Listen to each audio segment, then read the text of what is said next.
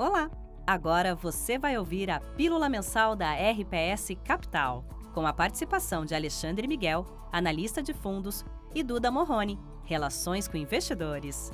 Este episódio é referente à atribuição de performance de outubro do RPS FIA Selection e Prévia Ações, análises de cenário e oportunidades de investimentos. O material foi produzido em 4 de novembro de 2022. Já segue nosso canal? Lembre-se de curtir e compartilhar o conteúdo. Bom programa!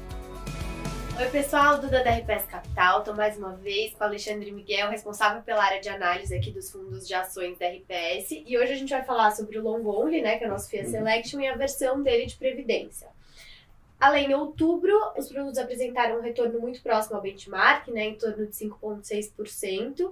E eu queria que você falasse, para a gente começar o papo, quais foram os principais setores que foram destaque uhum. e os principais papéis de outubro. Tá, é, obrigado, Duda. Bom, mês passado, de fato, a gente ficou bem próximo ao índice. Acho que do lado positivo, vale destacar o setor de saneamento, é, principalmente as posições de Sabesp e Copasa, que a gente vinha carregando já pouco antes, né, desde a da, da virada do cenário eleitoral de primeiro para segundo turno, a gente vem carregando posição nesses dois papéis de forma mais relevante. É, no setor de tecnologia, local web, é um setor de duration alto, uma empresa que a gente espera resultados é, bons aí no curto prazo. Então, é, um, é, uma, é uma, uma, empresa que a gente aumentou a exposição ao longo do mês. E vale também destacar, acho que como um destaque positivo no alfa, a nossa baixa exposição a Vale, né? Então, nossa posição underweight em Vale, mês passado ela ficou para trás, é, isso gerou um alfa, ajudou a contribuir com alfa é, nesse sentido. Do lado negativo, posição nas construtoras, né, de baixa renda, que a gente já vem carregando, já falou em outros, é, em outros vídeos aqui, no caso do MRV, então com preocupações um pouco com a desaceleração do, no mercado americano, ela tem exposição ao mercado lá fora, uh, com preocupação de margens aqui no curto prazo. Então a gente, a gente sofreu um pouco com essa, com essa posição em específico. A gente ainda mantém posição em consultora de, de baixa renda, até antecipando um pouquinho para frente da, da pergunta sobre posicionamento, mas a gente está mais em outros papéis, tá? mais em direcional e cure é, e um pouco mais fora de MRV agora, para esse mês agora de novembro. Tá? Então foi um mês de bastante especulação, né? Pré-segundo turno. E aí comenta pra gente quais foram as principais alterações, enfim, as movimentações setoriais que a gente teve em outubro é, nessa preparação para o pré-eleições. A gente, né, ao longo do mês, já veio comentando e com a performance de, de, algumas empresas mais ligadas à economia doméstica, a gente viu o valor, os valores começarem a esticar um pouco. Né? Então a gente veio reduzindo um pouco dessas posições ligadas ao consumo doméstico aumentando até um pouco o setor de commodities ao longo do mês.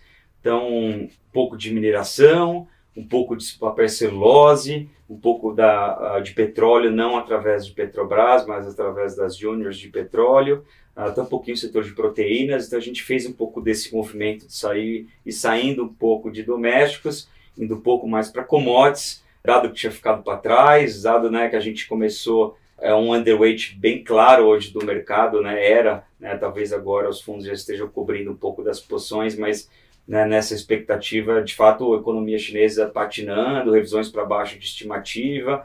Então a gente foi, foi sentindo um pouco desconfortável com o valor dos domésticos e foi reduzindo o underweight desse, do setor de commodities, né? principalmente via essas posições que, que eu mencionei. Algumas reduções também é, nos domésticos, tanto cíclico como defensivos também, setor de bancos, né? E aí vale a pena destacar uma mudança mais relevante, foi logo no final do mês, né, após os resultados da, das eleições, a gente reduziu de maneira bem relevante a posição nas empresas estatais, é, federais, né, Petrobras e Banco do Brasil. Então a gente reduziu bem, é, hoje o fundo com certeza está underweight essas posições agora olhando para frente, o cenário daqui para frente. Tá. Já na expectativa que a vitória seria do Lula, né? É, foi praticamente, a gente já estava um pouco abaixo, a gente foi meio neutro para o evento do segundo turno em si, porque ainda estava um pouco próximo de 50-50, mas logo após os resultados, a gente já consolidando aí o resultado do Lula, a gente reduziu no dia seguinte, no início do mês agora, a posição nessas, nessas estatais. Tá. E aí comenta sobre a exposição direcional. A direcional, muito pouco a mudança, a gente mantém perto de 95% alocado, até um pouco porque o cenário a gente está, a gente entende que o Brasil no relativo está assim, continua melhor, como a gente vem falando ao resto do mundo, acho que o crescimento vem melhor, a desaceleração da inflação ela, eh, e a pausa no, no aperto do ciclo de aperto monetário, ela já foi antecipada, então nesse sentido o país está tá, tá melhor no relativo, né, aos desenvolvidos, à, à Ásia, ao leste europeu, com a questão do, do, do conflito com a Ucrânia, é, só que a gente tem uma preocupação até é, agora com como é que vai ser a, o desenho com esse novo governo. A gente entende que o investidor estrangeiro, principalmente, está bem animado, vê com, com, com, melhores olhos, né? mas a gente tem uma preocupação não com a foto do fiscal, mas com o filme, assim, é como é que vai ser a trajetória de gastos, como é que vai ser um pouco do equilíbrio, porque a parte de gasto o governo já indicou que quer aumentar os gastos, mas a gente quer entender um pouco como é que vai ser a, a foto desse, o filme desse fiscal como é que vai ser o equilíbrio das contas e tal. Nesse cenário, dado que a gente já voltou praticamente para um cenário de Bovespa de otimismo, né? Até quando havia uma expectativa de, do Bolsonaro é, ganhar as eleições, a gente está um pouco mais cauteloso, mantém um pouco, pouco 5% de caixa, um pouco mais de posição em commodities e no que tem em Brasil, posições mais defensivas. Tá bom.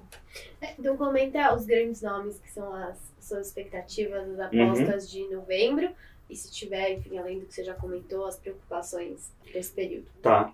Preocupações foi um pouco do que eu falei, né? No mundo, a questão da inflação é, alta ainda, né? É, alguma reticência até dos governos em implementar é, políticas é, contracionistas fiscais ou monetárias, mas mesmo nesse cenário implementando, a gente viu o Banco, Central americano dando um sinal de que ainda está bem comprometido com, com o combate à inflação. Então, essa inflação alta, junto com o aperto monetário, a gente acha que deixa o cenário ainda complicado para ativos de risco. Está é, tá de olho nessa reabertura, provável ou não, de China. Ali seria até um fator positivo para o Brasil e para algumas das commodities.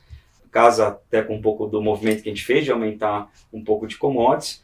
Mas eu acho que de preocupação seria cenário externo, de aperto e desaceleração global e alta de juros ainda, e cenário interno essa questão do fiscal com o governo novo.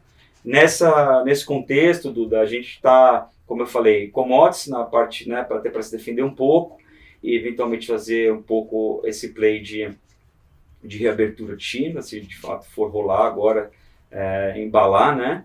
E, e, Brasil, a gente está mais em defensivo, staples, né, consumo básico, defensivo a gente chama, o principal nome Ambev. É, a gente já vem animado, a gente acha que hoje o cenário é, macro e micro jogam a favor, né, macro porque essa preocupação com o crescimento, acho que deixa a gente, o, o investidor mais confortável com nomes em, em cestas de consumo mais estáveis.